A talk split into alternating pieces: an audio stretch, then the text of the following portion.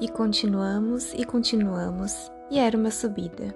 E era, depois vimos, o povoado de Alganço, a mil metros de altitude. E continuamos, naquele ritmo, vagaroso para dois peregrinos que haviam madrugado e percorrido mais de 30 quilômetros. E continuamos, cientes de que havia ainda um trecho penoso até atingirmos Rabanal.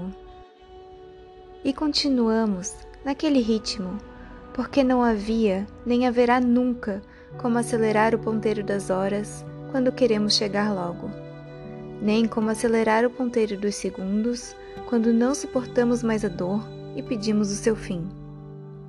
Continuamos e continuamos naquele ritmo, porque leva tempo para sermos quem já somos.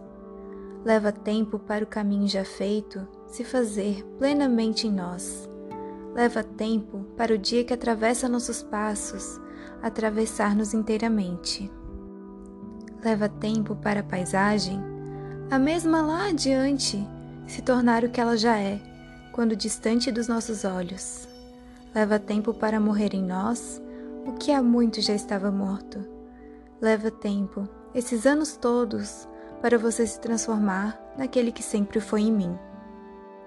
Leva tempo para as palavras sentidas alcançarem o destino que as espera, de palavras ditas.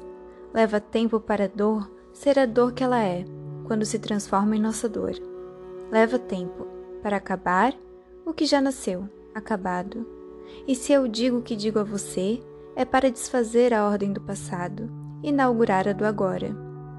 E se eu digo o que digo a você, é para impedir que o seu rosto naquele dia se apague na minha memória.